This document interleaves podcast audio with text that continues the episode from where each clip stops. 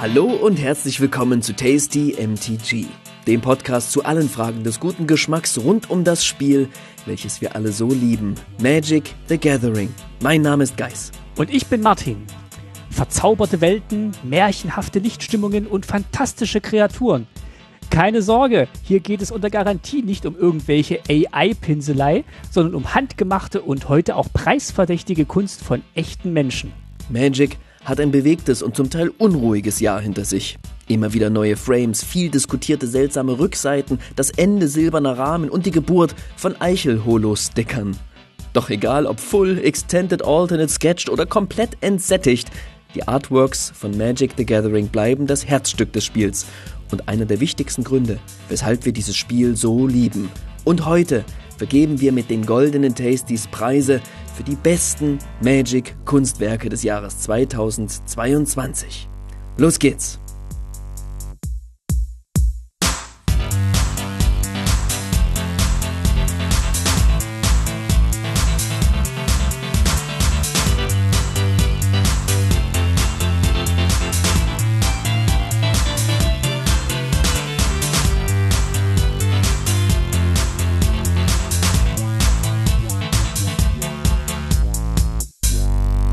2022.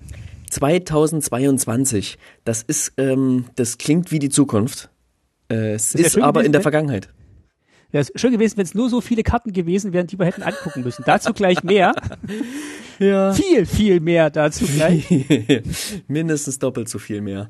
Ähm, was Genau, für ein verrücktes, das ist ja unsere, man muss sagen, unsere besondere Form des Jahresrückblicks, ähm, in der wir eine gesamte Folge den Artworks, den Illustrationen, den Zeichnungen, den Malereien, wie auch immer ihr es nennen wollt, widmen und nochmal auf ganz besondere Highlights aufmerksam machen wollen. Denn mittlerweile kommt da so viel, dass es umso wichtiger wird, so ein paar Sachen herauszupicken, weil sonst einfach auch ein paar Sachen untergehen. Genau, und das machen wir heute. Und bevor wir das machen, gibt es natürlich wie immer eine Vorspeise. Dann kommen wir zum Hauptteil. Da bewerten wir dann und geben die goldenen Tasties raus, Gold. die alle. Künstlerinnen und Künstler das ganze Jahr hinarbeiten und hinfiebern. ich weiß, die sitzen jetzt alle da draußen und hören gebannt zu, wer wohl gewinnen wird. Und ähm, genau, dann gibt's noch eine kleine Nachspeise und dann seid ihr hoffentlich gut gesättigt und könnt ins neue Jahr starten.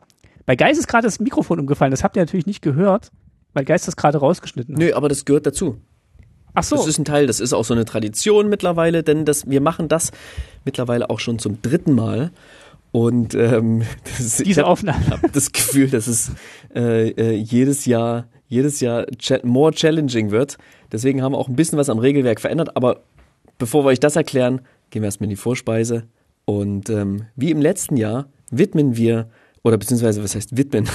das kann man nicht sagen. Es sind die sind die Speisen, die wir servieren, inspiriert von den nominierten ähm, KünstlerInnen. Und zur Vorspeise gibt es drei im Weckler.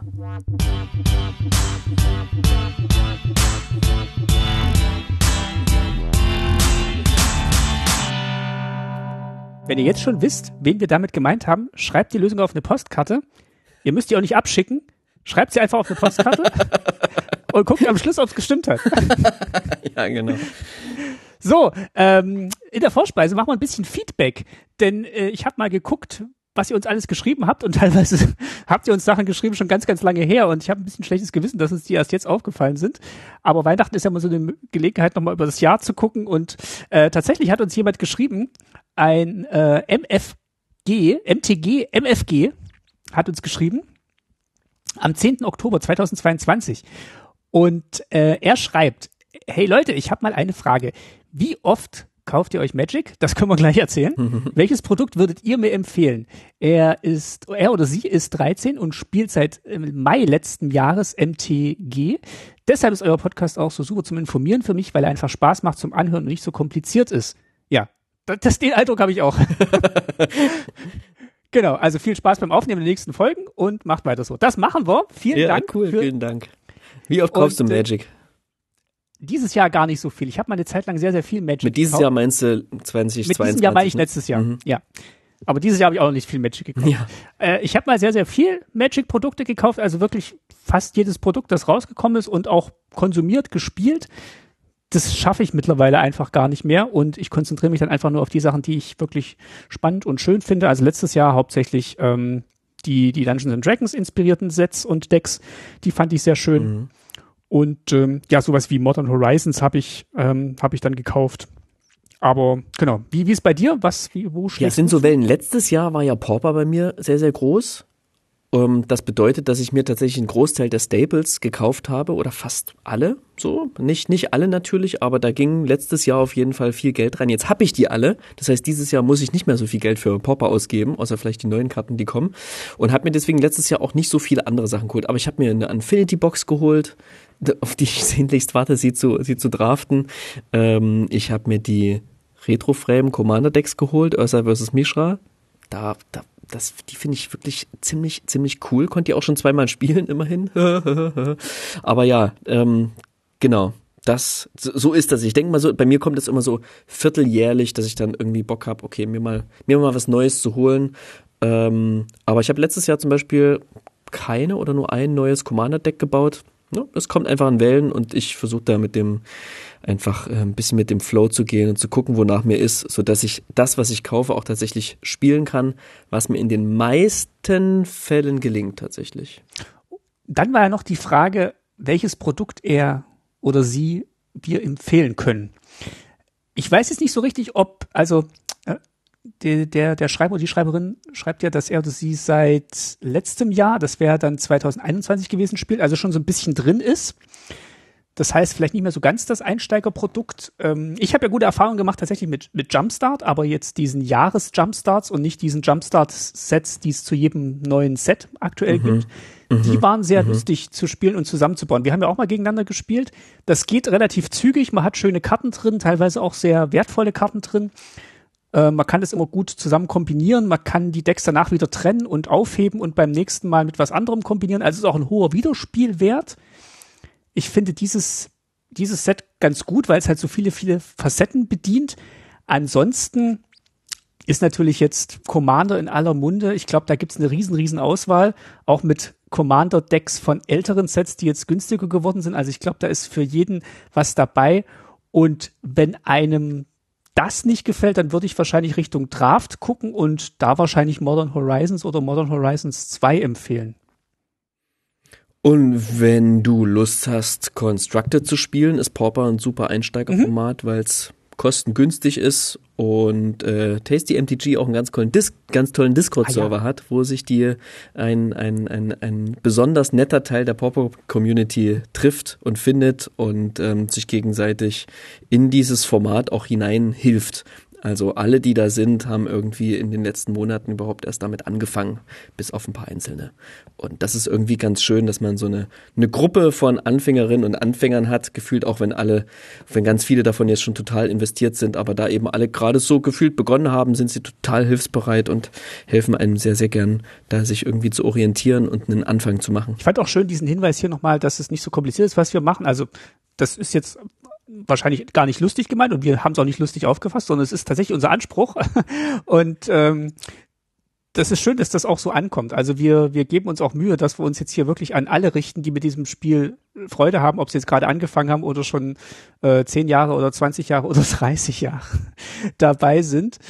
Und äh, wir geben uns tatsächlich ja viel Mühe und machen uns auch Gedanken, dass das eben dass man jede Folge reinhören kann und da abgeholt wird. Ja, freut mich extrem. Heute sprechen wir über Artworks. Kann jeder Kann jeder mitmachen. Selbst wenn du gestern, wenn du gestern angefangen hast, Magic zu spielen, hast du mit Sicherheit schon ein, ein Lieblingsartwork. Es gab noch einen zweiten Kommentar, der war dann im Dezember, den haben wir zeitnah, den hat er zeitnah erreicht. Ähm, da äh, von und jetzt sag mal den Absender. ich wollte es geschickt übergehen. Der Absender ist 129344 992FF. Und das dürfen wir alles vorlesen, weil das öffentlich zu sehen ist. Das waren Kommentare, die uns auf äh, Apple Podcasts erreicht haben. Und ähm, der Kommentar sagt, mein Lieblingspodcast, wenn es um Magic geht, zwei sympathische Menschen sprechen über ihr Hobby. Man merkt, dass sie dieses Spiel lieben in allen seinen Facetten. Genau, und heute ist eben diese, äh, vielen Dank erstmal dafür. Gourmet-Podcast. Gourmet-Podcast. Großartig, ja, was für eine Ehre. Klasse, vielen lieben Dank. Und die Facette, der wir uns heute widmen, ist eben die Illustration. Und hm. das ist, äh, würde ich sagen, eine gelungene Überleitung zu unserer Hauptspeise. Geis, was hast du denn vorbereitet und was ist die, die Anspielung? Genau, heute gibt's ein fantastisches Ähm, oh scheiße, jetzt wollte ich singen, aber krieg die, krieg die Melodie nicht zustande. Ein Vegemite Sandwich. Das mit dem Singen kannst du ja dann machen. Perfekt zur Melodie.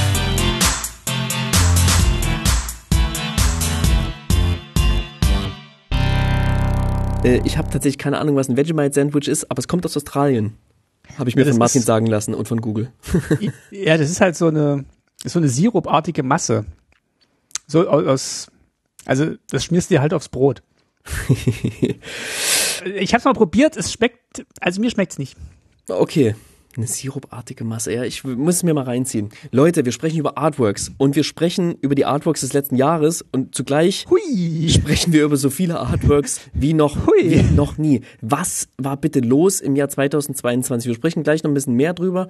Erstmal so kurz so ein paar, paar Eckdaten und dann stellen wir euch. Ja, vielleicht mal ganz kurz Ja? nochmal zwischendurch. Bitte. Also wir haben quasi die Folge mit Dominik Meyer aufgenommen äh, für unser 25. Türchen und direkt danach haben wir quasi angefangen, Karten anzugucken aus 2022, weil es sehr, sehr viele Karten waren und sind gerade so durchgekommen. Genau, also nochmal zum Überblick. Laut Scryfall sind im Jahr 2021 davor etwas über 3800 Karten rausgekommen, ja, in unterschiedlichen Artworks und so weiter. Wir hatten das mal durchgezählt, Reprints rausgenommen und ne, mit unserer ähm, äh, äh, detaillierten Scryfall-Suche sind wir auf etwa um die 3000 neue Artworks im Jahr 2021 gekommen. Ne?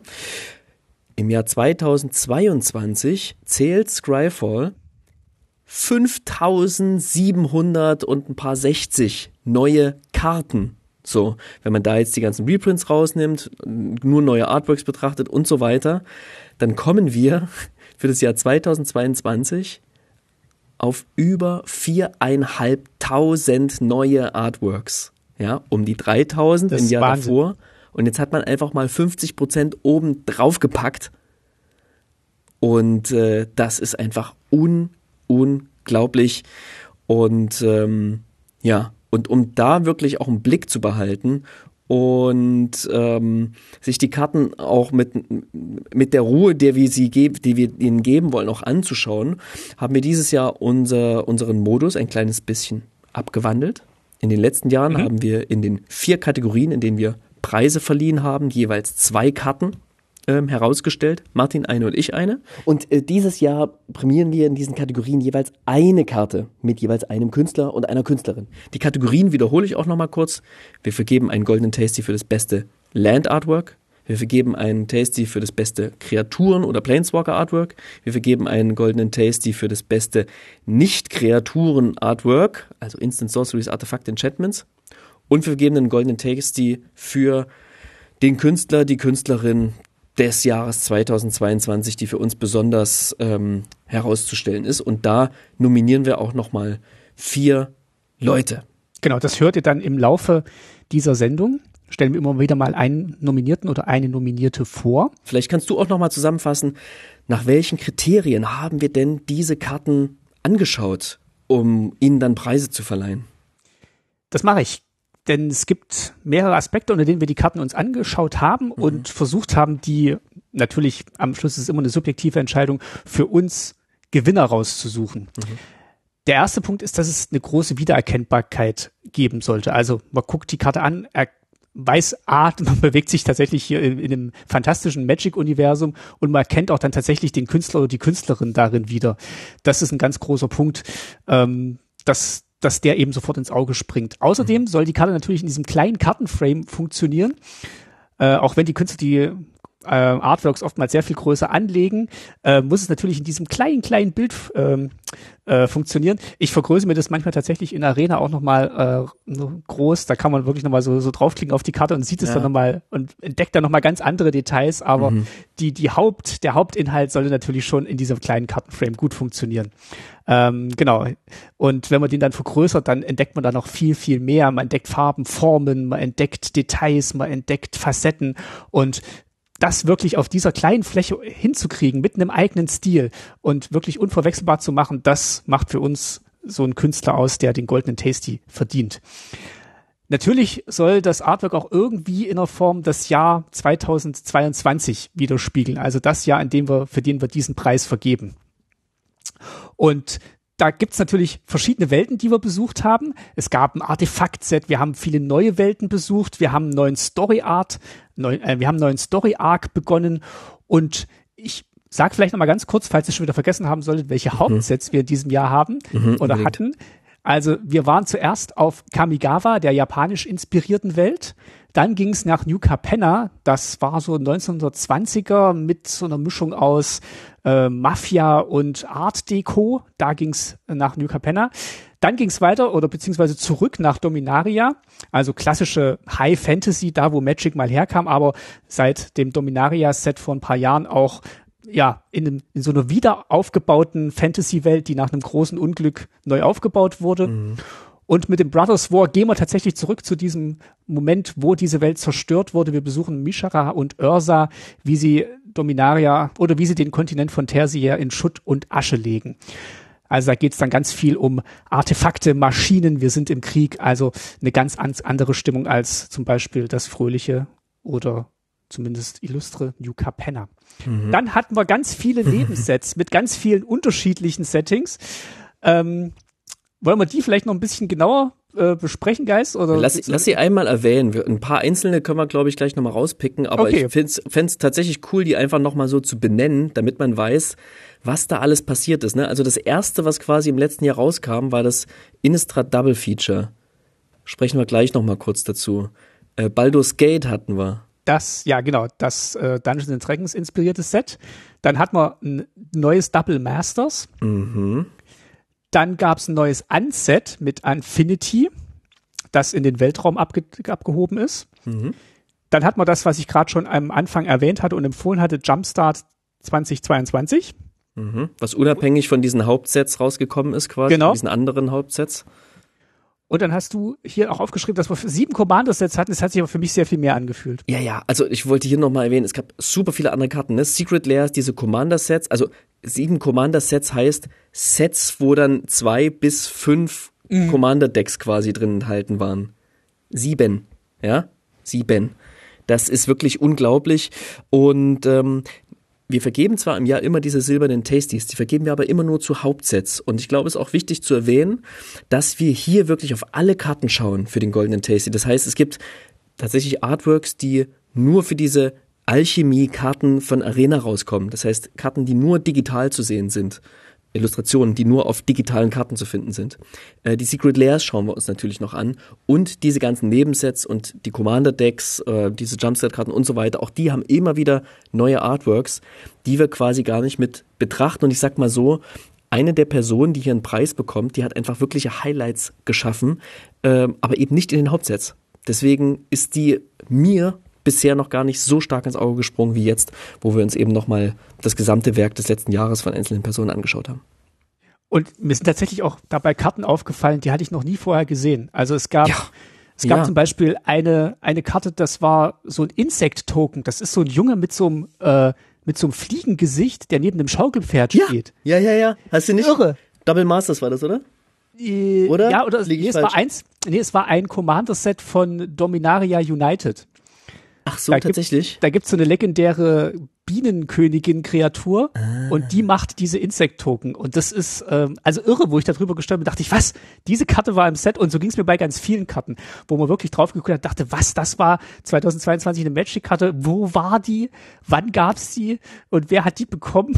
Also waren wirklich so ein paar augenöffnende Momente auch für mich dabei.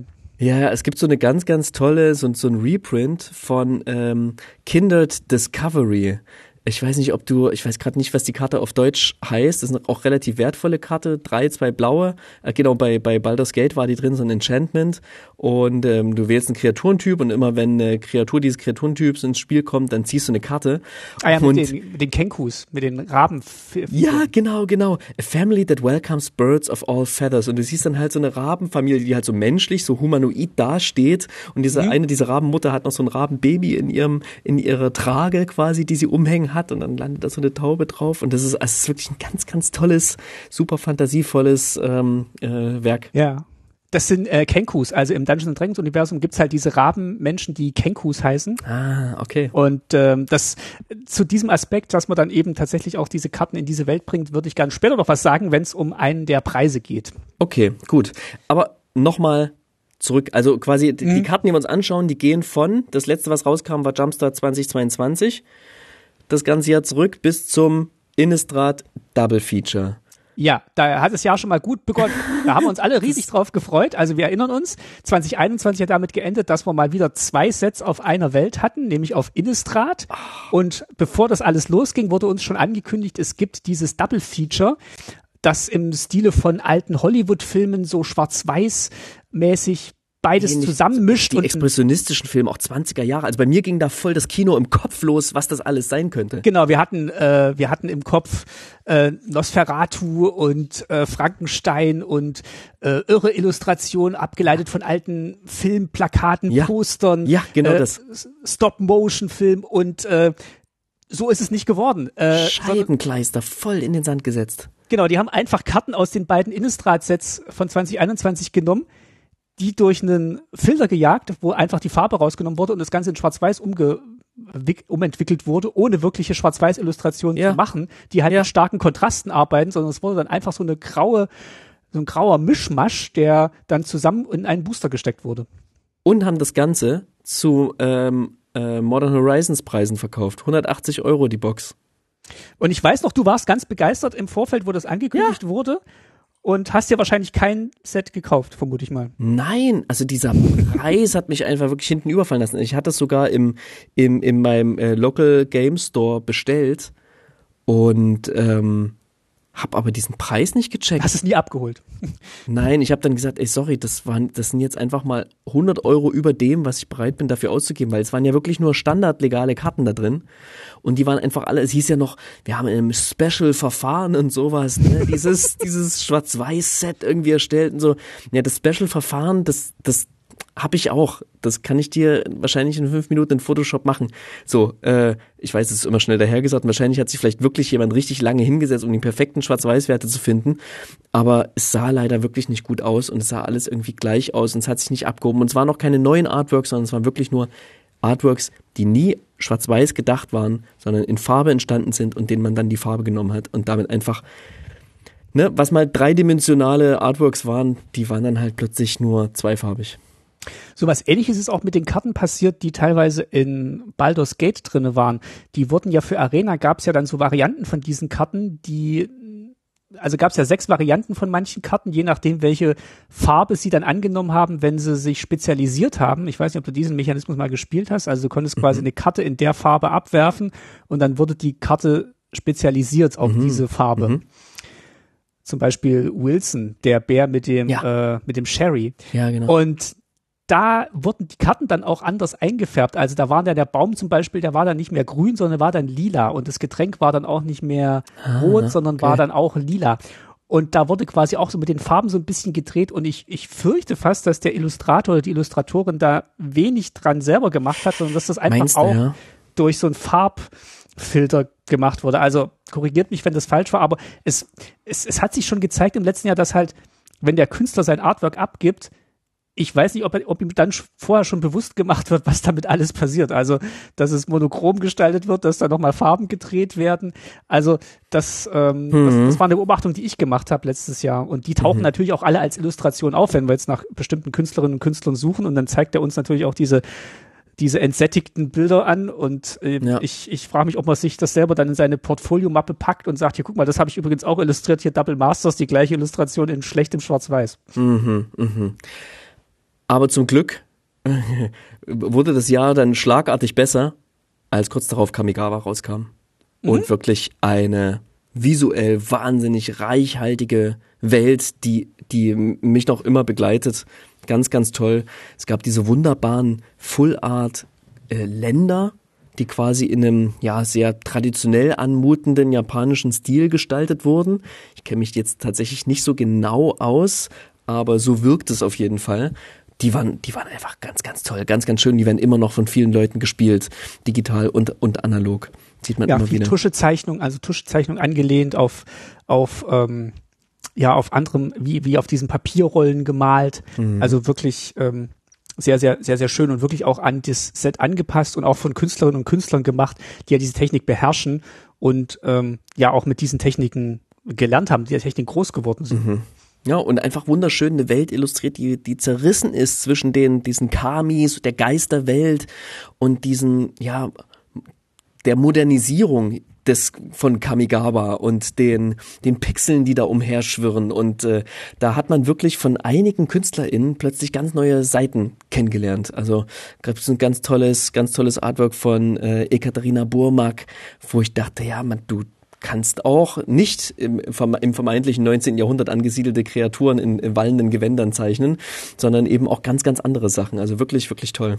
Was gab's noch? Also wir hatten, ich hatte es gerade schon erwähnt, diesen Art, der Art Deko-Stil von Yuka Penner hat sich auch in den Frames und Illustrationen dort niedergeschlagen, in den, ähm, in den Treatments für Booster Fun wurde da ganz viel mitgemacht.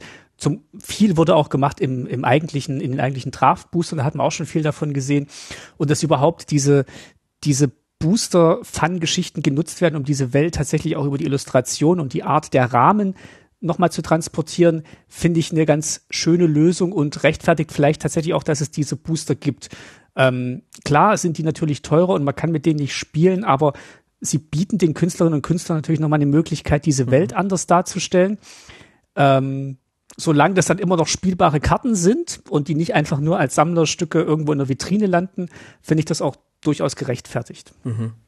Ja, diese die Art Deco-Sachen von Capenna waren für mich vielleicht die Überraschung des letzten Jahres, weil ich war sehr skeptisch gegenüber New Capenna eingestellt und hatte, mh, hm, klingt doof, aber ich hatte so einen Bioshock-Klon irgendwie erwartet.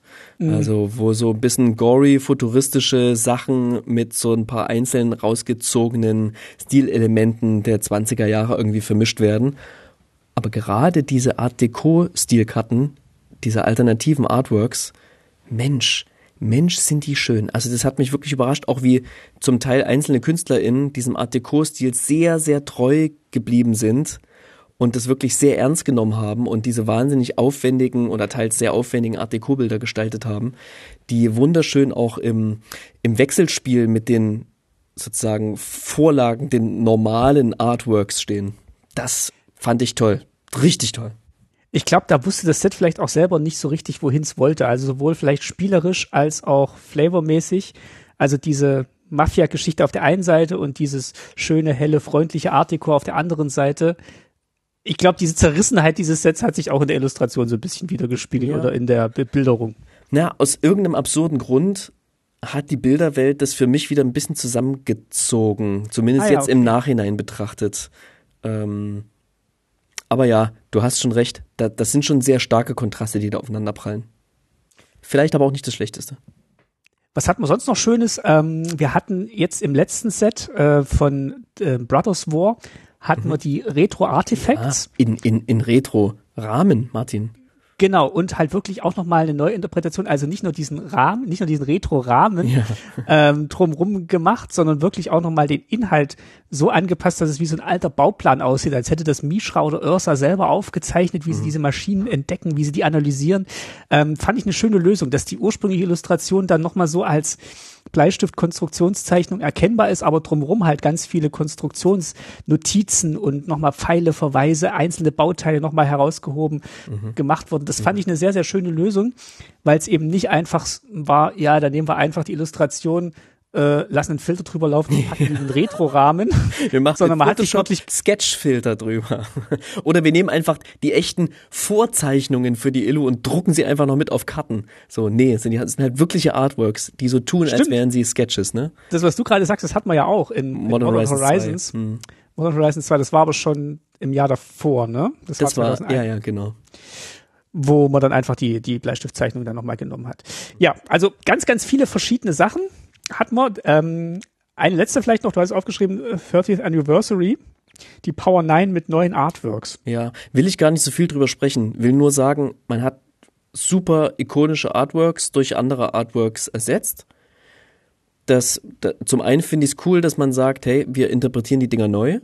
Und ich will jetzt überhaupt nicht über die ganze die ökonomische Struktur dieser Booster-Displays sprechen, sondern einfach nur noch mal irgendwie darauf aufmerksam machen, dass man es tatsächlich geschafft hat, Karten zu drucken mit neuen Artworks von wahnsinnig ikonischen Karten. Ähm, in gewisser Hinsicht funktioniert das Und in gewisser Hinsicht ist es vollkommen gescheitert. Und man will seinen Black Lotus einfach nur so sehen, wie er mhm. früher damals von Christopher Rush gezeichnet wurde in dem Frame und nicht anders. Und zum anderen finde ich es aber auch genauso spannend, dass die Duels neue, neue ähm, Artworks bekommen haben von IllustratorInnen, die aber auch damals schon aktiv waren. Also das finde ich erstmal ein ganz spannendes künstlerisches Experiment und will das einfach nur, nur einmal erwähnt haben, dass man sich vielleicht unter dem Aspekt diese Karten einfach nochmal anschauen kann, ohne den Groll, den man gegenüber der ähm, Gier der Firma, die dahinter steht, bewertet. Guter Punkt. Das ähm, das letzte Kriterium, nachdem wir die Karten bewerten wollen, ähm, also das war jetzt quasi der Punkt, reflektiert das Jahr 2022, das haben wir jetzt ein bisschen ausführlicher behandelt. Mhm. Es gibt nur einen letzten Punkt als Bewertungskriterium und zwar, wie gut funktioniert der, die Illustration oder wie gut unterstützt die Illustration den Kartennamen und den Mechanismus. Da hat der Künstler oder die Künstlerin nicht immer so einen großen genau. Einfluss drauf. Die ja. kriegen ein Assignment, wo drauf steht, mal mal das und das. Vielleicht kriegen sie noch gesagt, das ist ein Spell oder das ist eine Kreaturenkarte, aber die kriegen jetzt nicht die komplette äh, Story vielleicht die dann sich auf der Karte abspielt. Vielleicht ändert sich da auch nochmal was. Da wird ja viel parallel entwickelt. Also da sind wir vielleicht auch ein bisschen nachsichtiger, aber wenn es das natürlich unterstützt, dann ähm, hebt man das natürlich auch hervor. Und für die äh, erste Kategorie ähm, würde ich das auch gleich noch als Grundlage nehmen und da würde ich auch noch was zu einem Set sagen, was dieses Jahr rausgekommen ist. Ähm, genau, dazu gleich, wenn es zur ersten Kategorie geht. Ähm, dann würde ich sagen, Geist, können wir starten, glaube ich, in die Vergabe der Preise. Wenn genau. du bereit bist. Ja, lass uns loslegen. Und vorher gibt es aber eine Nominierung für den Goldenen Tasty. Nominiert für den Goldenen Tasty 2022 Dominik Meyer. Wenn die Artworks eines Künstlers in nahezu jeden der unzähligen Frames, die Magic mittlerweile bietet, hineinpasst, wenn ein Künstler ungefragt Illustrationen anfertigt, die über den vorgegebenen Rahmen hinausgehen und die gesamte Karte füllen können, wenn ein Künstler heimlich Flavor- und Lore-Anspielungen in seinen Werken versteckt, dann zeigt das, dass dieser Künstler nicht nur sein Handwerk, sondern auch das Spiel, für das er illustriert, verstanden hat. Dominik Meyer ist mehr als ein Künstler. Er ist ein Fan, genauso wie wir es sind. Er spielt Magic mit ebenso großer Leidenschaft, wie er sie in seine Arbeit steckt. Das sieht man nicht nur, das spürt man in jedem Pixel seines Schaffens. In nur vier Jahren hat er 100 Werke anfertigen dürfen, aber das Beste daran ist, davon kennen wir erst gut die Hälfte. In den zweieinhalb Jahren, die seine Werke nun zu sehen sind, hat er Magic geprägt. Wie kein zweiter. Mit seinem Stil schafft er es, das Spiel, welches bedroht ist, stilistisch auseinanderzufallen, künstlerisch zu bündeln wie ein Brennglas. Und so hat sich schon jetzt sein Stil in die Identität Magics eingebrannt. Magic ohne Dominic Meyer ist undenkbar. Wir kommen zur ersten Kategorie.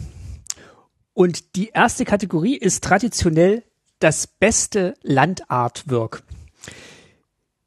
Ich habe mich dieser Kategorie gewidmet. Wir haben ja schon gesagt, wir haben uns das dieses Jahr ein bisschen aufgeteilt. Ähm, jeder macht zwei Kategorien und ich beginne mal mit dem besten Landartwork. Ich habe geguckt, ich habe die Scryfall-Suche angeworfen, ich habe 261 neue Illustrationen von Ländern gefunden. Das sind mehr Länder, als es auf der Welt gibt. Das sind nämlich nur 193. Das habe ich auch nochmal geguckt. Vergleich. Ist ja geil, ja. es gibt mehr neue Magic-Länder, als es überhaupt Länder auf dieser Welt gibt. Das fand ich ein schönes Bild. Aber es sind ja auch Standardländer dabei es sind ja auch viele Standardländer auf dieser Welt dabei. genau. Und wenn ich dir jetzt den Kartennamen sage, dann äh, bin ich sicher, du hast sofort ein Bild im Kopf, wie diese Karte illustriert ist. Und wenn ich, äh, genau, der Name ist Tempel der falschen Göttin, Temple of the False God. Wenn du diesen Kartennamen hörst, was siehst du dann für eine Illustration? So ganz spontan? Ich sehe erst, ich, gerade habe ich im Kopf die Illustration, die es bisher gab, weil mir irgendwie noch gar nicht richtig aufgefallen ist, dass sie eine neue Illustration bekommen hat, die Karte. Genau, also viele von euch sehen jetzt vielleicht auch so diesen Berg im Hintergrund und davor so ein See und dann hüpft so eine Figur aus diesem See raus und und äh, alle denken, ja klar, Tempel der falschen Göttin, äh, keine Ahnung, wer ist, wo ist dieser Tempel auf diesem Bild, wer ist die Göttin, ist das die Göttin, die da aus dem See springt, keine Ahnung, keiner weiß es. Also das hat für mich ähm, auch nochmal so gezeigt, dass wie, wie abstrahiert auch manche Karten inzwischen sind von ihrer Illustration, von ihrer Bedeutung. Keiner weiß mehr, wo diese Karte zuerst gedruckt wurde, ist auch egal, weil äh, man spielt einfach hier Tempel der falschen Göttin. Und die Illustration, die ich bewerte, ist nicht die, die ihr jetzt alle im Kopf habt, sondern ist eine Illustration von Josu Solano. der hat nicht so viele Karten für Magic bislang gemacht, insgesamt vier und alle für das Warhammer 40k Set, das dieses Jahr rausgekommen ist. Das hatten wir am Anfang mhm. auch mit aufgeschrieben für unsere, äh, was dieses Jahr alles an Sets rausgekommen ist. Und ich wollte mal hier so ein bisschen ausführlicher drüber sprechen. Also erstmal, mhm. was ist denn, du, du wolltest ein, ein Grenz nee, nee, nee, sag mal, sag mal. Aber lass uns dann kurz über, über, über Warhammer und dieses, Uni dieses besondere Universes Beyond Set sprechen. Hm. Ja, sehr gern. Also, ähm, was sieht man auf dieser Karte? Man sieht eine Statue, die wo der Kopf abgeschlagen worden ist und durch ein anderes Symbol ersetzt worden ist. Das Ganze spielt an auf diese Geschichte, die da im Warhammer-Universum stattfindet. Der Flavortext ergänzt es auch nochmal. Chaosabtrünnige sind immer bestrebt, Abbilder imperialer Frömmigkeit zu verunstalten und zu zerstören, um sie durch blasphemische Symbole der Mächte der Verderbnis zu ersetzen.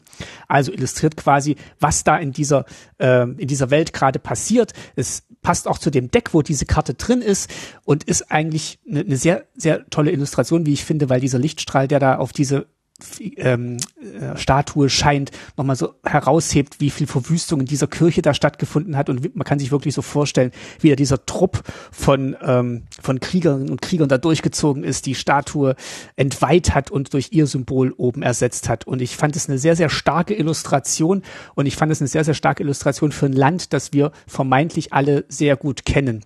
Und mhm. das, wie ich gesagt habe, eigentlich auch in unserer Vorstellung so abstrahiert ist von dem, worum es da drin eigentlich geht.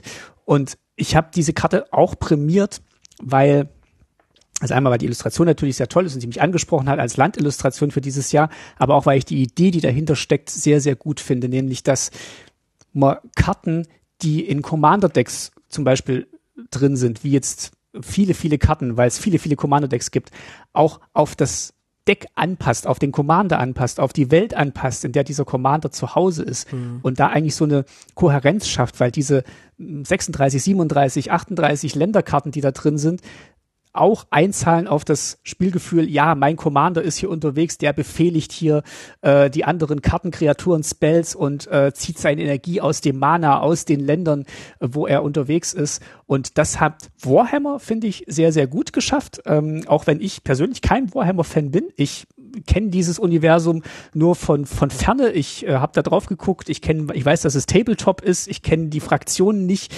Aber ich muss wirklich neidlos anerkennen, ähm, das ist überhaupt das richtige Wort, neidlos. Ich muss einfach anerkennen, dass sie es geschafft haben, wirklich jede einzelne Karte auf dieses Set hinzumünzen, wirklich mhm. jedes Land, mhm. jeder Spell, der Solring, der da drin ist und ja. alles, ähm, was da auch immer an Karten vorkommt, ist wirklich auf dieses Deck, auf dieses Warhammer-Universum, auf diese Fraktion hinzugemünzt. Und das ist ein unglaublich im ähm, unglaublich tolles Spielgefühl wenn man dann diese Karten nimmt und wirklich alles, alles zueinander passt. Und ich möchte einfach eine Lanze dafür brechen, dass man ein bisschen mehr Augenmerk tatsächlich auf, auf die Länder legt. Es gibt unglaublich viele Länder, die ähm, auch, auch Utility Lands, die in den Commander Decks gespielt werden. Und dieses, dieses Biwak, das ist jetzt einfach mal neu illustriert worden. Das passt sehr gut in diese Welt. Und dieses, dieser Nomad Outpost, der muss nicht immer auf Takir stattfinden. Also der Name ist generisch genug ähm, den kann man auch durchaus mal anders illustrieren, was hier, wie gesagt, mit dem Tempel der falschen Göttin von Urso Solano sehr gut gelungen ist, finde ich.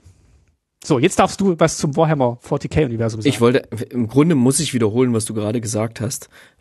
Ich bin auch kein Warhammer äh, 40k-Fan.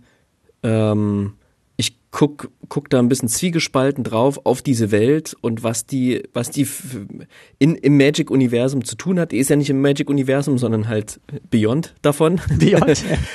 Aber bei meiner Recherche über diese Artworks bin ich immer wieder hängen geblieben an diesen Karten. Das ist einfach unfassbar hochwertige Illustration. Das kann man sich gar nicht vorstellen. Also, wenn man, man, wir wissen ja, Magic ist das Spiel, was die besten IllustratorInnen der Welt, besten Fantasy-IllustratorInnen der Welt vereint. Und äh, Warhammer 40k hat aber nochmal ein ganz eigenes Grüppchen, ebenso hochwertiger und, und wahnsinnig fantastischer, brillanter ähm, Personen, die illustrieren. Und die haben jetzt ähm, mal so ein paar Karten auch eben auf, also ein paar Magic-Karten gestaltet, obwohl sie sonst nur Warhammer-Sachen gestalten oder eben aus einer ganz anderen Welt kommen. Und ähm, das finde ich natürlich aus, aus, der, aus der Perspektive von mh, hm, neue KünstlerInnen finden, die jetzt auch mal sich in, in der Magic-Welt ausprobieren können, die man dann vielleicht sogar weiternehmen kann mit in die normalen Magic-Sets. ähm, aus dieser Perspektive heraus gesehen, das ist natürlich großartig. Das ist natürlich, ist natürlich fantastisch. Und ja, Temple of the False God, 25 Reprints gab es bisher, zwei Artworks insgesamt. Ja. Und es ist, es ist nicht das beste Land, aber ich würde diese Karte spielen, auch wenn ich im Warhammer-Universum nicht zu Hause bin, weil ich einfach so diese Einheit von Geschichte, die im Flavortext erzählt wird, von der mhm. Illustration, von der Art, wie sie gemacht ist, die Illustration, diese Lichtstimmung, dieses düstere, hier, hier hat sich tatsächlich jemand gegen diesen falschen Gott, gegen seinen falschen Gott aufgelehnt und mhm. hat die, die Statue entweiht, finde ich, finde ich eine tolle Lösung und genauso könnte man den Temple of the False God auch in vielen, vielen anderen Sets machen. Und ich bin schon gespannt, weil nächstes Jahr oder dieses Jahr soll ja ähm, die Herr der Ringe nächstes Commander Jahr. Nächstes Jahr? Mhm. Anfang 25. Okay. Anfang äh, 24, entschuldige. Genau, nächstes Jahr sollen ja die Herr der Ringe Sets kommen und ich wäre verblüfft, wenn sie da nicht Mittelerde auf jeder einzelnen Karte ich zum Leben erwecken. Ich so krass am Herr der Ringe Set.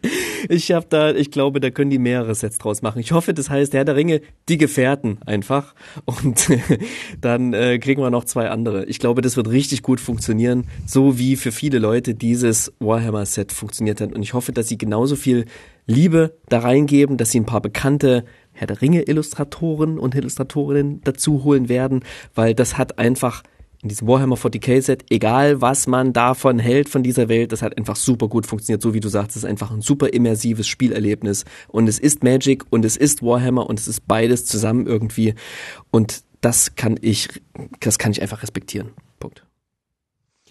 Dann geht dieser Preis an Rosso Solano und wir kommen zur nächsten Kategorie und stellen vorher einen weiteren Nominierten für den goldenen Tasty vor.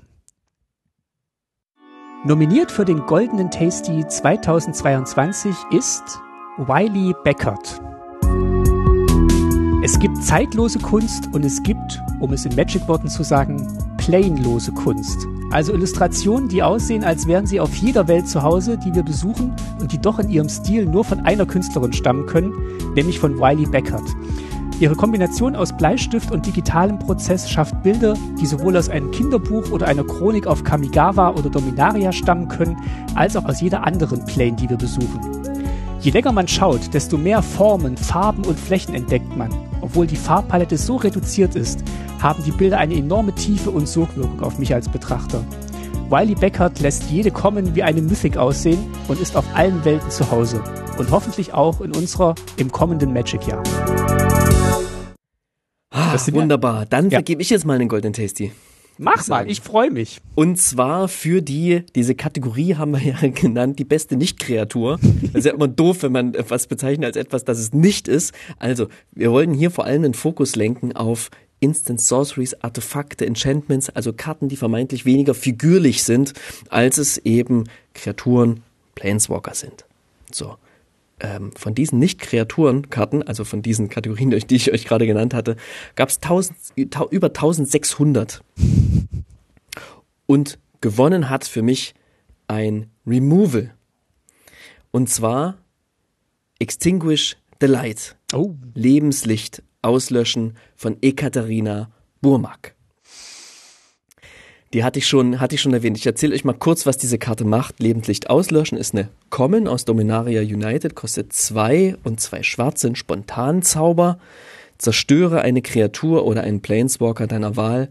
Falls ihr bzw. sein Mana-Betrag drei oder weniger war, erhältst du drei Lebenspunkte dazu. Und der Flavortext verrät auch ein bisschen, worum es in der Illustration geht. Jaya wollte nicht sterben. Aber für Dominaria zu sterben, fühlte sich richtig an. Und am Flavortext merkt man schon, es geht hier um Jaya. Jaya fällt in dieser Illustration, die, sie fällt, sie fällt ins scheinbar Bodenlose. Ne? Sie streckt ihre Hand noch nach uns aus. Ähm, aber alle, ne? also wir als Betrachter und auch sie sind sich im Klaren, dass diese Hand, die wird, die wird niemanden mehr erreichen. Und äh, ja, ganz im Stil von Ekaterina Burmak, ihre Kleidung, ihre Haare, ja so Schnüre, die äh, werden so aufgewirbelt von Fallen. Es ist wahnsinnig dynamisch. Man kann diesen Wind förmlich spüren, der an ihr vorbeizieht. Diesen Fallwind, ja, ich weiß nicht, wie man das nennen kann, aber ja, einfach diese Dynamik dieses, dieses Moments und diese Geschwindigkeit, die dieser Moment hat, kann man einfach anhand dieser vielen Formen, anhand der Kleidung und, und Haare, wie sie umherwirbeln, spüren. Und alles, alles geschieht eben in diesen wenigen Augenblicken. aber die schaut uns direkt an. Und ihr Blick ist wirklich, also das, so, so überrascht, hilflos und auch irgendwie abschiednehmend. Und der scheint halt, der, der dauert vermeintlich ewig an. Und hinter ihr ein paar Wolken, Flammen im Grund irgendwo. Und ähm, ja, gefühlt ist diese Karte für mich ein, ein würdiges Ende für einen sehr, sehr beliebten und geliebten Charakter Magics.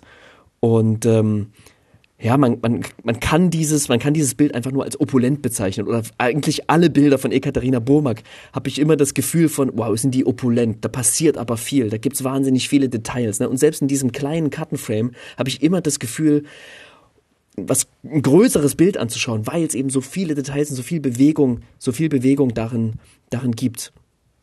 Und ähm, ähm, was für mich noch spannend war, ist eben diese Jaya schaut uns an. Wir befinden uns aber in der Situation, dass wir den Removal spielen. Das heißt, wir sind irgendwie, ne, sie, sie schaut vermeintlich die Person an, die sie darunter stürzt. Das heißt, sie versetzt uns in die Lage der Person, die Jaya in, in den Tod stürzt. Und das macht es wahnsinnig stark. Und ähm, ne, normalerweise vergeben wir diesen Preis oder vergeben wir diesen Preis für eine Kategorie, wo eben äh, also eigentlich nichts figürlich dargestellt ist. Und jetzt hast du aber hier Jaya einfach wie eine Kreatur dastehen. Ähm, aber ich finde, dass dieser Moment und dieser Blick und dieses, ähm, wie die Illustration uns in eine bestimmte Situation versetzt, nämlich in die Situation der Person, die den Removal spielt und wirklich die Tragweite eines Removals, so die, die, die, die inhaltliche Tragweite des Removals irgendwie spürbar macht, das ist für mich der Kern eines einer Illustration, wie sie für ähm, für eine ein Spell dieser Kategorie einfach sein muss, ja. Ähm, und das finde ich ganz, ganz toll. Das ist überhaupt nicht morbide. Das hat ganz, ganz viel Eleganz und eben Ekaterina Burmaks Opulenz. Und ähm, ja, ich finde, sie hat das wahnsinnig gut gemacht. Und deswegen bekommt sie den goldenen Tasty finde ich eine sehr schöne Wahl. Also, weil es auch tatsächlich Abschied nimmt von einer Figur, die Magic 30 Jahre lang begleitet hat und weiß nicht, ob das jetzt Zufall ist, dass jetzt im 30. Jahr dann dann äh, stirbt, aber wenn sie mit so einer Karte gehen kann, ist, glaube ich, ein, äh, ein würdiger Abschied, auch wenn es natürlich alles nur eine Fan Fantasiefiguren sind, aber es hinterlässt schon einen Eindruck und diese Karte hinterlässt auch einen Eindruck und die Illustration. Mhm. Ja, die hat sechs Illustrationen gemacht ähm, letztes Jahr und äh, äh, der Thousand-Faced Shadow, den sie für Kamigawa gemacht hat, das ist auch noch eine Karte, die ich wirklich, wirklich nochmal hervorheben möchte. Ähm, super schön, äh, war letztes Jahr auch nominiert für den Goldenen Tasty als beste Künstlerin des Jahres und ähm, genau, dafür nominiert ist sie dieses Jahr zwar nicht, aber den Goldenen Tasty hat sie damit quasi trotzdem bekommen.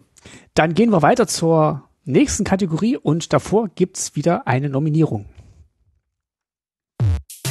Nominiert für den Goldenen Tasty 2022 ist Jeremy Wilson.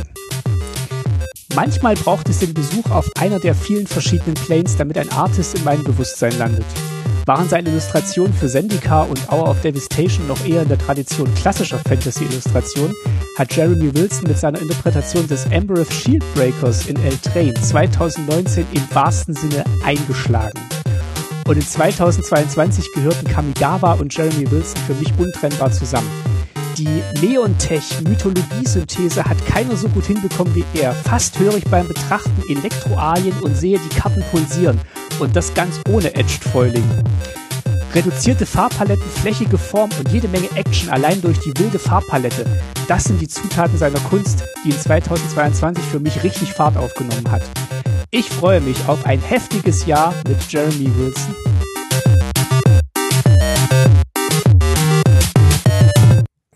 Geil, sehr schön.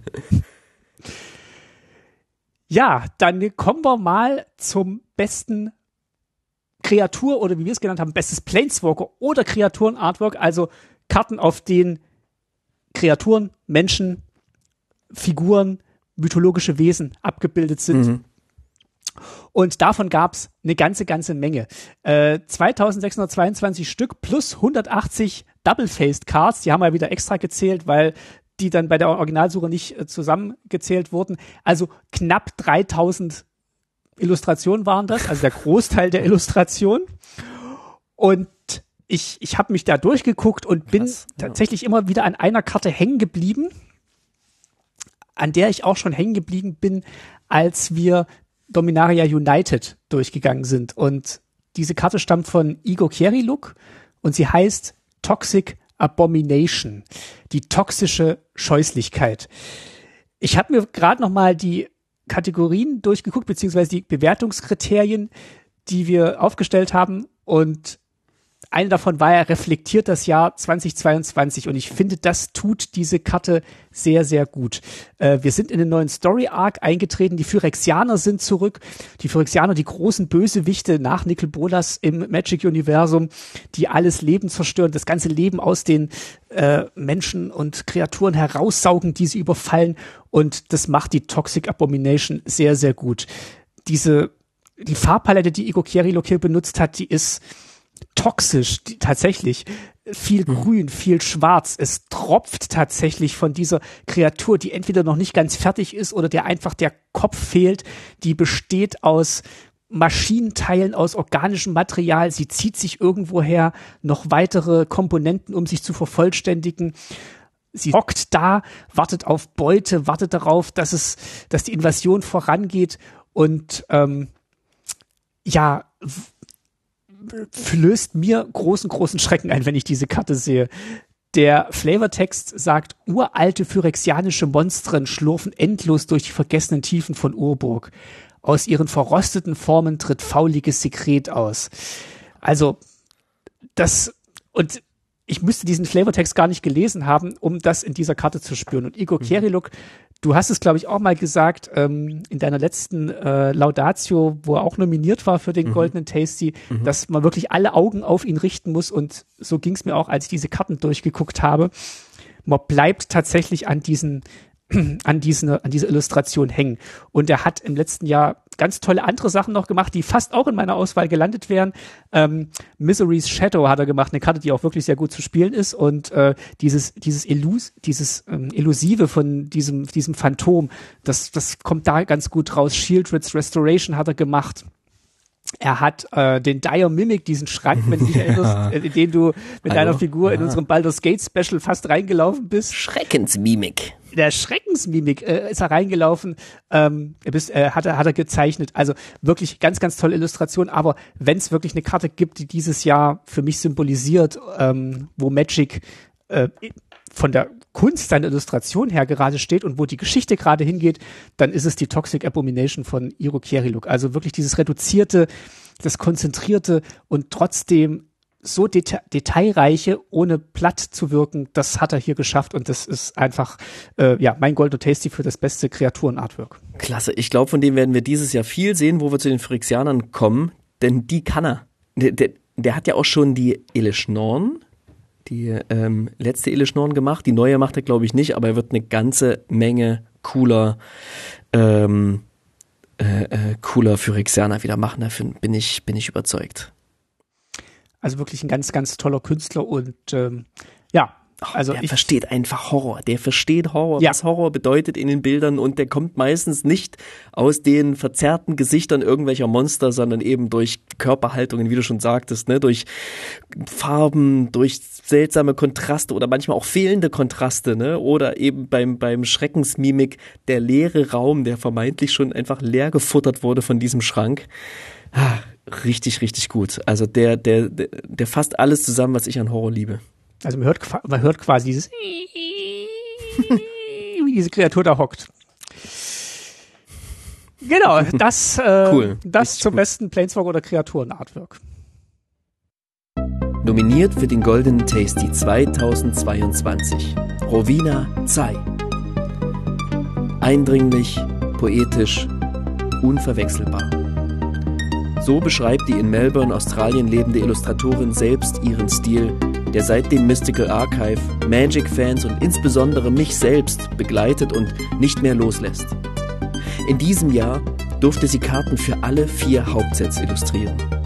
Ihre Bilder stechen heraus, obwohl sie vermeintlich unauffälliger nicht sein könnten. Sie benutzt wenige Farben und verzichtet auf extreme Kontraste. Dennoch tobt in ihren Bildern mitunter buchstäblich ein Sturm, Und obwohl sie fast ausschließlich Spontanzauber und Hexereien illustriert, zeigen ihre Bilder Kreaturen, Artefakte, Planeswalker. Rowena Zai verzaubert uns nicht mit billigen Tricks, sondern mit Geschichten, die auch ganz ohne Magic Lore funktionieren. Ihre Werke lassen mich rätseln und staunen und träumen in der Flut der um Aufmerksamkeit ringenden und sich gegenseitig stetig überbieten wollenden tausenden Bilder des Jahres 2022 braucht es Rowena Zai. So, eine Kategorie haben wir noch, bevor es zum absoluten goldenen Tasty geht und äh, die darfst du machen, Geist. Sehr, sehr, sehr gern. Und zwar der goldene Tasty für den Newcomer, beziehungsweise kein Newcomer, sondern die Newcomerin des Jahres 2022. Eine Person, wo ich mich gefragt hatte, hey, warum, warum ist mir warum ist die mir nicht aufgefallen? Warum ist die mir so durchgerutscht? War das vielleicht irgendwie, hat mich das während des Jahres irgendwie gar nicht so gepackt und jetzt bin ich irgendwie in einer anderen Stimmung? Nee, die hat tatsächlich besonders ähm, ähm, einige Karten gemacht, die für mich herausstechen, für ein Set, wo wir zum Beispiel gar keinen silbernen Tasty verliehen haben, für ähm, äh, Double Masters. Und da möchte ich nochmal kurz Double Masters herausheben, wie viele coole, auch Full Art ähm, Artworks dort rausgekommen sind von Karten, die wir ähm, äh, kennen und, und, und lieben und die wir spielen. Äh, richtig, richtig cool. Also, der goldene Tasty für die beste Newcomerin des Jahres 2022 geht an Julie Dillon. Julie Dillon? Wer ist Julie Dillon? Geil, wer ist Julie Dillon? Ja, Julie Dillon. Ich muss dazu sagen, die hat schon mal vor dem Jahr 2022 für Magic illustriert. Die hat nämlich im Jahr 2014 mal drei Artworks für Magic gemacht. Ja, ähm, das, das sind aber Karten, die ähm, einmal für so ein, ähm, wie nannten sich diese Decks, wo man so, wo man allein dagegen spielt, quasi. Mir fällt gerade der Name nicht ein. Äh, Rush? Von, boah, nee, nee, irgendwie anders. Ähm, äh, dann dann nochmal für, für Origins und für ein, für ein ähm, Eternal, für Eternal Masters, genau. Alles 2014. Und dann hat sie nichts mehr sie gemacht hat, für Magic. Sie, sie hat einen Token gemacht für, für Maddened Orient. Das kein, nee, das ist kein Token. Das ist eben eine Karte, die in diesem äh, Deck, was du als alleine, wo du allein gegen das Deck spielst, quasi. Defeat a God steht hier. Genau. Defeat a God heißt dieses Deck quasi. Und das sind quasi, das ah. besteht aus Tokens sozusagen. Es besteht aus Tokens. Das sind keine vollwertigen Magic-Karten, sondern die deckst du dir nach einem bestimmten Mechanismus auf und Aber musst gegen die spielen. Hat das Darüber haben wir schon gesprochen. Spielformat. War ja, das nicht genau. Rush? Hieß das nicht irgendwie? Nee, Rush war ein anderes erfundenes Format. Okay, ähm, auf jeden Fall, das hat sie gemacht. Und darauf will ich überhaupt nicht hinaus. Dann hat sie plötzlich acht, acht Jahre lang nichts mehr gemacht. Und dann kam sie im letzten Jahr zurück und hat einfach 18 neue Artworks rausgehauen im letzten Jahr. Und das heißt für mich schon, das ist ein Neuanfang. Das ist ein eindeutiger Neuanfang und deswegen ist sie eine Newcomerin, denn die wird uns begleiten.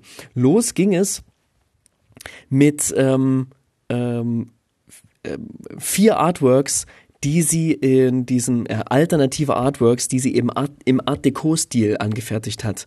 Ähm, fünf sind das sogar. Das ist einmal Breya, Evelyn, Jetmir, die ähm, Masked Bandits, großartige Karte und Quasar und ähm, sie hat dann noch eine Karte in ähm, oh, wie heißt dieser Frame? Das ist auch nicht der normale Frame, auch wieder ein anderer Frame. Den Sanctuary Warden hat sie auch noch ähm, illustriert. Und dann endete das aber nicht in diesem Jahr, sondern das ging tatsächlich weiter. Sie hat äh, digitale, also Digital-Only-Karten gemacht und sie hatten ein paar unauffälligere Artworks für ja so Kartensets, die wir über die wir auch viel gesprochen haben, gemacht, wie zum Beispiel das ähm, äh, Commander Legends Baldur's Gate Set, aber eben auch und das sind die Karten, die ich hier herausheben möchte, ähm, Thoughtscour, den Deathbringer Leech und sie hat also sie hat Ponder neu illustriert und sie hat einfach ein neues Artwork für den Blood Artist gemacht, der jetzt gerade zuletzt in Jumpstart 2022 rauskam und wirklich unfassbar cool ist. Deathbringer Leech, oh, was für eine gute Karte. Man kann es gar nicht beschreiben. Ein Baum, hinten ein Baum ist zu sehen, ist alles sehr dunkel gehalten, ist eh eine schwarz-weiße schwarz-weiße Karte von, ähm, von der Farbidentität her. Und hinter diesem Baum versteckt sich so halb zu sehen eine sehr blasse, eine sehr blasse Gestalt, über ihren über ihrer Hand schwebt, ich weiß nicht genau was, ein kleines Artefakt ähm, unter dem Baum so Totenschädel in den Wurzeln drin. Und hinter ihr an einer Mauer vielleicht ihr Schatten ist aber ja eine sehr sehr abstrakt dargestellte monströse monströse Gestalt, äh, die man die, die vermeintlich eben dieser Schatten von dem, von dieser unschuldigen, ja, sehr hellen, weißblassen, geisterhaft erscheinenden Figur ist, die sich hinter diesem Baum versteckt. Also wirklich richtig, richtig, richtig toll.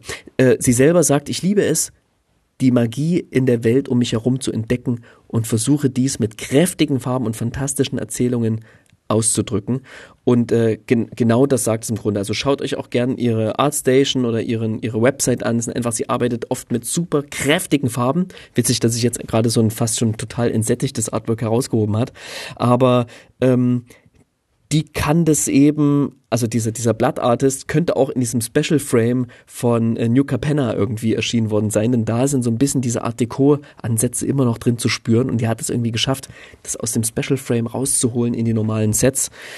Meine Prognose fürs nächste Jahr ist es, die wird auf jeden Fall Basic-Länder illustrieren. Also schaut euch mal die Länder an, die sie schon für andere Fantasy-Projekte gemacht hat. Großartig. Sie macht wahnsinnig tolle, fantasievolle Kreaturen und wird das, glaube ich, auch in den in nächster Zeit, im nächsten, in diesem Jahr einfach äh, nach wie vor verstärkt tun. Hat wahnsinnig viele Preise schon gewonnen und ich finde es so, so cool, dass sie, warum auch immer, jetzt wieder zu Magic zurückgekehrt ist. Und für mich ist sie einfach die Newcomerin, die ja, Neuerscheinung, das Comeback quasi des Jahres 2022. Goldener Tasty für Julie Dillon.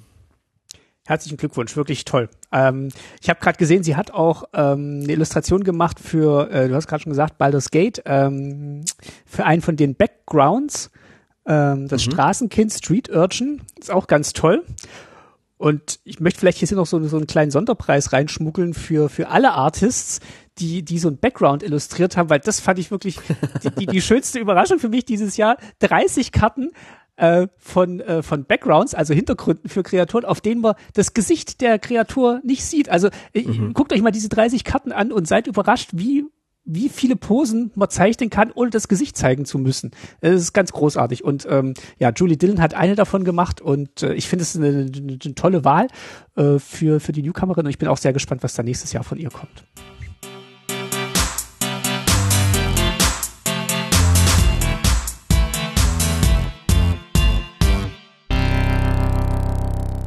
Eine Kategorie fehlt noch. Und wenn ihr gut mitgezählt habt, dann wisst ihr auch, welches ist. die am Schluss kommt.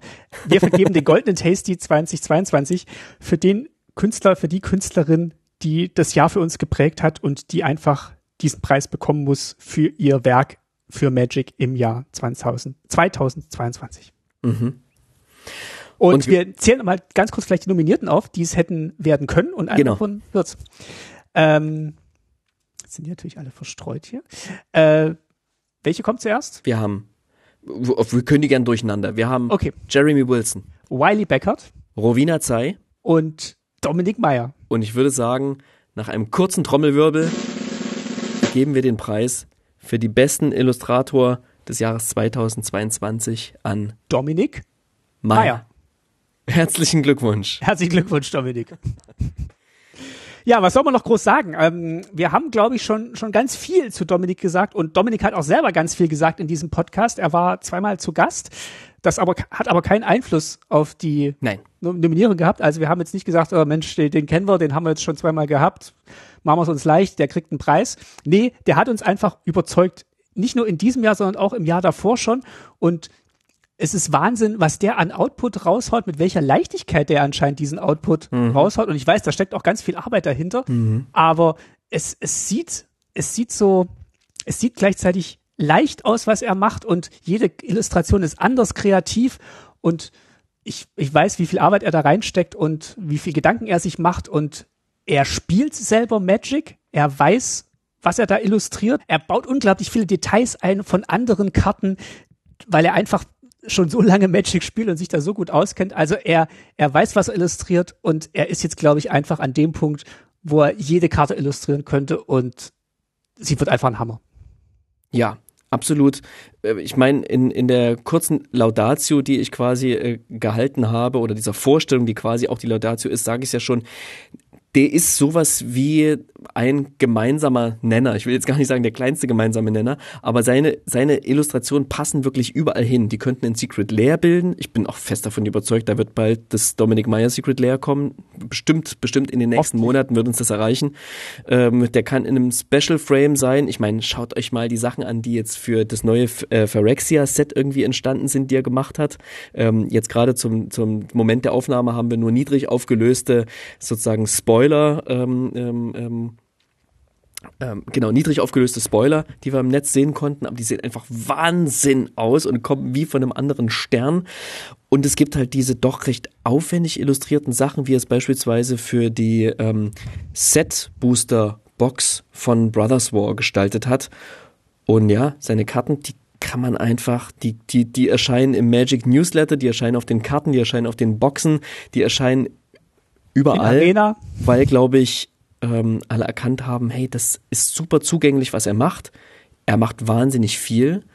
Er hat ähm, im letzten Jahr 36 Karten mit seinem Artwork wurden veröffentlicht, wobei fünf davon äh, schwarz-weiß verfärbte Karten aus dem Vorjahr waren. die muss man auch abziehen. Das ist ein Frevel. Ist da wird mich Dominik tatsächlich mal fragen sollen, ob er da irgendeine Form von Mitsprache hatte, aber die sind einfach so wirklich matchy, ne? Sie sind, seine Illustrationen sind einfach ja. wahnsinnig kontrastreich und wahnsinnig, also wahnsinnig herausstechend. Aber diese Karten, diese schwarz-weißen Karten sind es nicht gut. Aber über, die wollen wir gar nicht so sehr sprechen. Ich habe ich hab mal so meine Lieblingskarten alle so zusammengeschmissen, in den Ordner gepackt und dann ähm, habe ich die meiner Frau gezeigt und bin so durchgegangen und so gefragt, hey, was, was sticht denn da für dich so heraus, ne? Was gefällt denn da dir so? Und es waren alles, alles Mögliche dabei und bam, Dominik, mich hat, glaube ich, nur die Halo Fountain von Dominik drin. Und ähm, die hat einfach super rausgestochen, ne? Und er, er weiß einfach, wie man Sachen macht, die ins Auge stechen, aber eben auch Sachen macht, die hängen bleiben, in die man, bei denen man genauer hinschauen will. Und ich glaube, dass dieses Zusammenspiel von ich habe die Fähigkeit, in 30 Minuten was zu machen, was schon funktioniert, als auch zu ich weiß, wie ich mich mit einem Artwork lange befassen kann, um Details und Inhalte da hineinzupacken, die sich länger tragen, ähm, als es ein einfaches Speedpainting tun kann. Das, das sorgt dafür, dass er wahnsinnig viel machen kann und dass er wahnsinnig vielfältiges machen kann und dass er, und das hat Wizards auch mittlerweile erkannt, ähm, äh, äh, genau, zu einem, zu einem tragenden, einfach zu einem, ja, er ist ja, ich will nicht sagen zum Gesicht geworden ist, aber das Gesicht Magics einfach gestalten kann. Und tatsächlich für mich war es auch der, der Einstieg in diese ganze Booster-Fun-Geschichte. Wir haben damit begonnen, mit Sendika war unsere erste Sendung Stimmt. und da, und da hat er diese, diese Travel-Poster gemacht für die Kreaturen und wo ich auch schon gedacht habe, wow, so können Magic-Karten auch aussehen. Das war für mich auch so der Moment, wo ich dachte, aha, das müssen nicht immer nur diese klassischen Fantasy-Illustrationen sein. Jemand rennt von links nach rechts aus dem Bild und hat die Hand ausgestreckt, weil er gerade einen Spell macht, sondern das kann tatsächlich auch eine Karte, kann auch so aussehen. Und ähm, ja, ich finde, das war sehr klug von Wizards, ihn zu engagieren. Und äh, von ihm war es einfach toll, diesen Auftrag anzunehmen und noch ganz viele andere Aufträge draus zu machen. Äh, was, ist, was ist dein Lieblingsartwork aus dem letzten Jahr von ihm? Lass uns nochmal so eins, so zwei Karten, jeder eine Karte vielleicht nochmal so herausstellen. Ich weiß, es sind sehr viele, aber so ganz, ganz spontan. Da müsste ich mir gerade nochmal ganz kurz aufrufen. Mhm. Ähm. In, in der Zwischenzeit kann ich ja erzählen, es gibt tatsächlich eine Karte, von der wir wissen, dass sie, dass sie so ein paar kleine Anspielungen enthält auf, auf andere auf, auf andere Karten aus dem Magic-Universum. Wir wissen nicht genau, ob wir das verraten dürfen, Dominik. Wenn du es hörst und, und du es verraten darfst, dann twitter das gern. Ich weiß, dass du die Magic-Fans mit diesem Detail begeistern wirst. Unsere Insider-Infos hier. Ja, ähm, bescheuert eigentlich, ne, das so zu teasern, aber ja. ich wollte einfach nur sagen, wir wissen, der, befa der befasst sich mit den, der befasst sich einfach mit den, mit den, mit den Karten und nicht nur mit den Karten, die er illustrieren muss. Und nicht nur mit den Assignments, die er bekommt. Ich überlege immer noch, welche Karte mich ähm, mir am meisten gefällt. Ich würde sagen, Cut Your Losses. Mhm. Finde ich, finde ich eine ganz tolle Illustration. Ja, ich kann, ich kann es schlecht beschreiben. Also diese, diese, diese verschiedenen Ebenen, die da drin sind. Also diese, die, die Figuren, die sich gegenseitig zerteilen und dann noch der Schatten, der da heraustritt, die geometrischen Formen, die unterschiedlichen Bereiche dieser Figur. Also es ist einfach irgendwie alles drin, was für mich Dominik Meyer ausmacht. Diese Vielschichtigkeit, man kann reininterpretieren, was jetzt hier die Losses sind, die gecuttet werden. Also man kann, wenn man die Geschichte kennt, erkennt man da wahrscheinlich noch viel, viel mehr dahinter. Ähm, Finde ich einfach, einfach toll und auch diese, ja, diese Vielschichtigkeit, diese kleinen Details und wie alles dazu beiträgt, diese Karte zu illustrieren, finde ich, finde ich enorm gut. Mhm. Was ist deine Lieblingsillustration? Also ich würde das jetzt gar nicht so sagen, das ist so ein typisches Dominik Meyer Artwork, sondern vielleicht für mich so ganz, ganz persönlich, was für mich immer wieder raussticht, ist ähm, Braids Frightful Return, das ist eine Saga. Ich guck mal kurz, wie die auf, wie die auf Deutsch heißt. Braids furchterregende Rückkehr. Das heißt, man hat so ein sehr hochformatiges Artwork, wo es das sehr sketchy ist, ja, und so sehr, ja, horrormäßig daherkommt. Das finde ich cool. Diese Seite von ihm mag ich persönlich ganz, ganz sehr. Ich mag auch die anderen Sachen, die so, ähm, äh, die, die anderen Sachen von ihm total, total gern, die dann vielleicht ein bisschen exakter, sagen, ja, mehr wie ein fertiges Ölgemälde daherkommen. Aber diese sketchigen Sachen, die so, ja, vermeintlich dahingerotzt sind, was sie natürlich in keinster Weise sind, aber das, das mag ich. Man kann einfach immer noch diesen, diesen Impuls erkennen, ja. Und ich glaube, das ist auch ein großer, großer Vorteil vom Speedpainting, dass der, dass der Impuls, den man hat, den man auch haben muss, um innerhalb kurzer Zeit ein, ein, ein, ja, ein, ein Gemälde zu erstellen, dass der beim Sweetpainting halt nicht so viel Zeit hat, um so in so vielen Schichten wieder zu verschwinden. Und ähm, das, den, den sehe ich hier noch. Der, egal wie lange er dran gesessen hat, wahrscheinlich hat er viel länger dran gesessen, als ich ihm unterstellen würde. Ähm, aber man kann den Impuls hier noch erkennen und das, das mag ich. Und das transportieren auch diese Sketches, diese alternativen Artworks, die für das neue Phyrexia-Set entstanden sind. Herzlichen Glückwunsch, Dominik Meyer. Herzlichen Glückwunsch, Dominik. Ähm, wir, wir laden dich gerne nochmal ein für, für ein Nachpreisverleihungsgespräch, aber ich finde, dieser Preis hätte keinen besseren treffen können. Ja, genau. Das war leider auch der letzte, also so einen goldenen Taste, die kann man nur einmal gewinnen, muss ich einfach nochmal sagen. Damit ist es für uns auch ein bisschen aus dem System raus. Denn äh, nicht, dass Dominik jetzt so in der Qualität weitermacht und wir ihm nächstes Jahr schon wieder so einen Preis verleihen, müß, verleihen müssten. Das wäre ja einfach auch wahnsinnig ähm, ähm, unfair den anderen gegenüber. Haben wir das schon mal so definiert, dass man nur einmal den Golden Tasty gewinnen kann? Nee, haben wir nicht, aber ich, äh, ich tendiere immer wieder, ich gucke immer wieder seine Karten und denke mir so, Mensch, ist das gut. Ja. Ähm, irgendwie ist es, äh, ist jetzt, wie gesagt, bei viereinhalbtausend neuen Illustrationen. Man kann leider nicht gucken, wie viele IllustratorInnen es sind insgesamt, aber ich wette, es ist eine hohe dreistellige Zahl von unterschiedlichen Personen, die für Magic illustrieren. Na, guck mal, wer aus den 8000 Illustrationen nächstes Jahr den Golden Tasty mit nach Hause nimmt. Wizards kommt mal klar. Okay. Gut, ähm, jetzt haben wir auch das Jahr 2022 aus unserem System raus und sind bereit quasi auch für die vielen neuen Illustrationen, die jetzt kommen. Ja. Geht ja bald schon weiter. Das ist schon losgegangen. Ähm, Dominaria äh, Remastered ist ja quasi draußen und das sind Illustrationen, die ja quasi schon draußen sind ähm, und die für den Goldenen Tasty 2022 nicht mit in die Wertung eingeflossen sind. Gut, ich hoffe, ihr hattet Spaß an dieser Auswahl. Ich hoffe, ihr stimmt vielleicht mit uns ein bisschen überein oder noch besser, ihr stimmt nicht mit uns überein und schreibt uns. Ja. Was, was, was wir, was, was ihr ver verliehen hättet. Schreibt uns das gerne. Genau. Und dann würde ich sagen, servieren wir zur Nachspeise einen typisch amerikanischen Cheesecake. Hm.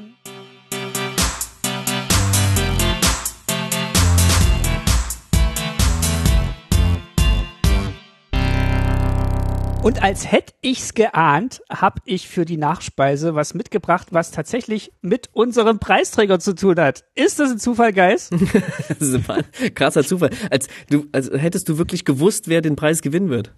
Irre, ne? Ja. Ja, ähm, Weihnachten oder überhaupt der Winter, die kalte Jahreszeit ist ja die Zeit, wo man sich an den Tisch setzt und zusammen spielt und äh, vielleicht auch mal nicht Magic spielt, weil irgendwie andere Leute am Tisch sitzen als Leute, mit denen man sonst Magic spielt. Und lange Rede, kurzer Sinn, wir haben ein neues Brettspiel gekauft und das auch getestet und gespielt. Ähm, zu zweit, zu viert und es macht riesig Spaß. Und warum stelle ich das hier vor? Weil, als ich, äh, also erstmal fand ich die, die, die Coverart sehr schön. Ähm, Sag mal den Namen vom Spiel. Das Spiel heißt Paleo, war Kennerspiel des Jahres 2021 und ähm, das spielt so in der, in der Steinzeit. Vorne drauf ist so ein großes Mammut. Und ich dachte, ach, sieht schön aus. Ich wusste auch schon, dass es ein gutes Spiel ist. Und dann hebe ich so den Deckel an und auf der Seite steht dann nicht nur, wer das Spiel äh, gemacht hat, sondern da guckt, steht auch der Illustrator und da steht, mein Name ist Dominik Meyer und ich bin freiberuflicher Illustrator. Da dachte ich, na Mensch. und ähm, da war ich schon mal positiv voreingenommen für dieses Spiel. Ja. Und es ist wirklich ein sehr, sehr schönes Spiel. Es ist aber auch ein bockschweres Spiel. Also Prämisse des Spiels ist quasi, wir sind ein Steinzeitstamm und versuchen erstmal durch den Tag zu kommen. Das heißt, wir müssen Fleisch besorgen, wir müssen gucken, dass alle überleben und nicht durch die vielen Gefahren der Steinzeit ähm, ums Leben kommen. Und dann haben wir aber auch noch Missionen zu erledigen. Die werden dann immer so abends gecheckt, ob wir die Tagesmission erfüllt haben und die wiederholen sich jeden Tag. Also wir kämpfen einmal ums Überleben und wir kämpfen aber auch so ein bisschen gegen das Spiel, das uns Missionen aufgibt. Und die ersten zwei Missionen sind noch relativ leicht und an Silvester haben wir mit Freunden versucht, die vierte Mission zu spielen und haben dann um Viertel vor zwölf genervt, also nicht genervt, aber schon so ein bisschen in unsere Schranken verwiesen, aufgegeben und sind zum Feuerwerk gucken rausgegangen.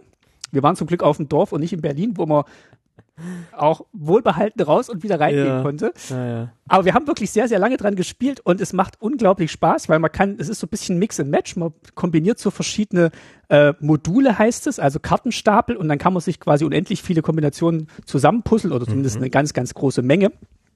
Und es macht sehr viel Spaß, weil ähm, man muss zusammen entscheiden, wo gehen wir hin an diesem Tag, was machen wir, wollen wir zusammen was Neues entwickeln, wollen wir zusammen den Wolf erlegen oder ich, ich bräuchte jetzt mal Hilfe hier beim Wolf erlegen, aber mein Freund, meine Freundin kann mir nicht helfen, weil die ist im Gebirge und ist dort von einer Steinlawine aufgehalten worden und kommt jetzt gar nicht zu mir. Also es macht unglaublich Bock und die Illustrationen von Dominik tragen natürlich sehr dazu bei, dass das äh, atmosphärisch sehr, sehr gut ist. Also er hat, ähm, ja, auf jeden Fall so die Grundillustration gemacht. Es gab noch eine zweite Künstlerin oder Künstler, der da mitgeholfen hat. Äh, genau, Ingram Shell, der hat da auch noch mitgemacht. Mhm. Ähm, weil unglaublich viel Material da drin ist und illustriert werden musste. Also ist auf jeden Fall ein Spieletipp. Du bist ja äh, so ein bisschen in der Spielebranche bewandert, Geist. Du hast bestimmt von diesem Spiel schon gehört. Ja, aber ich habe es leider auch noch nicht gespielt. Das ähm, steht beim Telekommander im Regal noch ungeöffnet und wir müssen es oh. einfach mal spielen. Hm. Genau, ist ein, ist ein tolles Spiel und ja, hat uns so durch die Vorweihnachtszeit und Silvester begleitet und wir wollen jetzt am Wochenende nach dieser Aufnahme äh, wollen wir diese Mission nochmal zu zweit angehen hier und äh, hoffen, dass wir den, den eisigen Winter, der uns diese Mission den Garaus gemacht hat, bewältigen können. Der Dominik. Also beim nächsten Ice Age Set äh, ist Dominik ja. quasi auch schon bestens vorbereitet. 1000 genau. Sasser. Ja, richtig, das war's. richtig cool. Also, ich muss nochmal wiederholen, die Frage an euch. Was ist euer Lieblingsartwork aus dem Jahr 2022? Was sind eure LieblingskünstlerInnen aus dem Jahr 2022? Schreibt es uns. Das könnt ihr auf Twitter tun unter dem Handle at tasty-mtg. Ihr könnt es direkt auf unserer Webseite tun, www.tastymtg.de. Ähm, sowohl auf Twitter als auch auf TastyMTG findet ihr zur aktuellen Folge einen Post und da kann man dann entsprechend drunter, drunter kommentieren. Und wir freuen uns natürlich auch über Bewertungen auf den einschlägigen Podcatcher-Plattformen, egal ob es jetzt Apple ist oder Spotify oder wo auch immer. Schreibt uns, wir freuen uns von euch zu lesen und ähm, werden, werden dann vielleicht in der nächsten Folge zur Vorspeise ein kleines Recap machen über eure Favoriten des letzten Jahres. Genau. Und wir gucken auch auf den einschlägigen Podcast-Plattformen jedes halbe Jahr mal rein, habt ihr ja gesehen. also äh, im Juni lesen wir dann die Kommentare von davor und äh, gucken nochmal, welche Karten ihr da bewertet habt. Nein, wir, wir geloben Besserung und gucken da regelmäßig rein. Ich habe jetzt Letz vor der Sendung nochmal noch mal reingeguckt, da war noch nichts Neues drin. Okay, gut. Letzter Wink noch zu unserem Discord. Wenn ah, ihr ja. Bock habt, Pauper zu spielen, dann ist der Tasty MTG Discord Server genau das Richtige für euch, denn dort versammelt sich eine wahnsinnig coole, tolle, sympathische, einladende Community zum Pauper spielen. Und ähm, alle, die wir da sind, sind irgendwie AnfängerInnen, die einen mehr gewesen, die anderen sind es noch mehr, aber es gibt ein wunderbar, wunderbare Möglichkeiten, unverfänglich einfach Fragen zu stellen, Leute, die einem helfen, Antworten, Decklisten kann man teilen, man kann sich zum Spielen verabreden und ähm, wie gesagt, das, ich finde die Atmosphäre dort wahnsinnig einladend und bin dort selber immer wieder gern, bin da selber gar nicht so der aktivste Teil, was irgendwie schön ist. Es ist einfach so eine kleine, lebendige Gruppe von Leuten, die gern Pauper spielen und zur Adventszeit gab es beispielsweise beispielsweise eine ähm, Wichtelaktion, die der liebe Fabian durchgeführt hat. Nämlich hat er einige Leute vom Discord-Server zusammengeführt, sich zur Weihnachtszeit gegenseitig ein Playset von Pauperkarten zu schicken. Und das war richtig, richtig cool, wie dann alle ihre Fotos geteilt haben von ihren Briefen, die sie erhalten haben und den kleinen Playsets und den kleinen Nachrichten, die vielleicht noch drin waren. Und ich habe auch, ich habe ein Päckchen erhalten, da war noch ein Schoko-Weihnachtsmann mit drin und das, ach, das war so einfach so richtig, richtig schön. Also, kommt auf den Tasty MTG Discord-Server, wenn ihr Bock habt, zu poppern. Und damit würde ich sagen, Beschließen wir diese Folge ja. und gucken uns die Karten von ähm, Phyrexia All Will Be One an. Ah, all will, all will be one. Weiß man schon den neuen Titel? Bestimmt. Ich habe ihn gerade nicht auf dem Schirm. Den erzählen wir euch beim nächsten Mal. Den neuen Titel?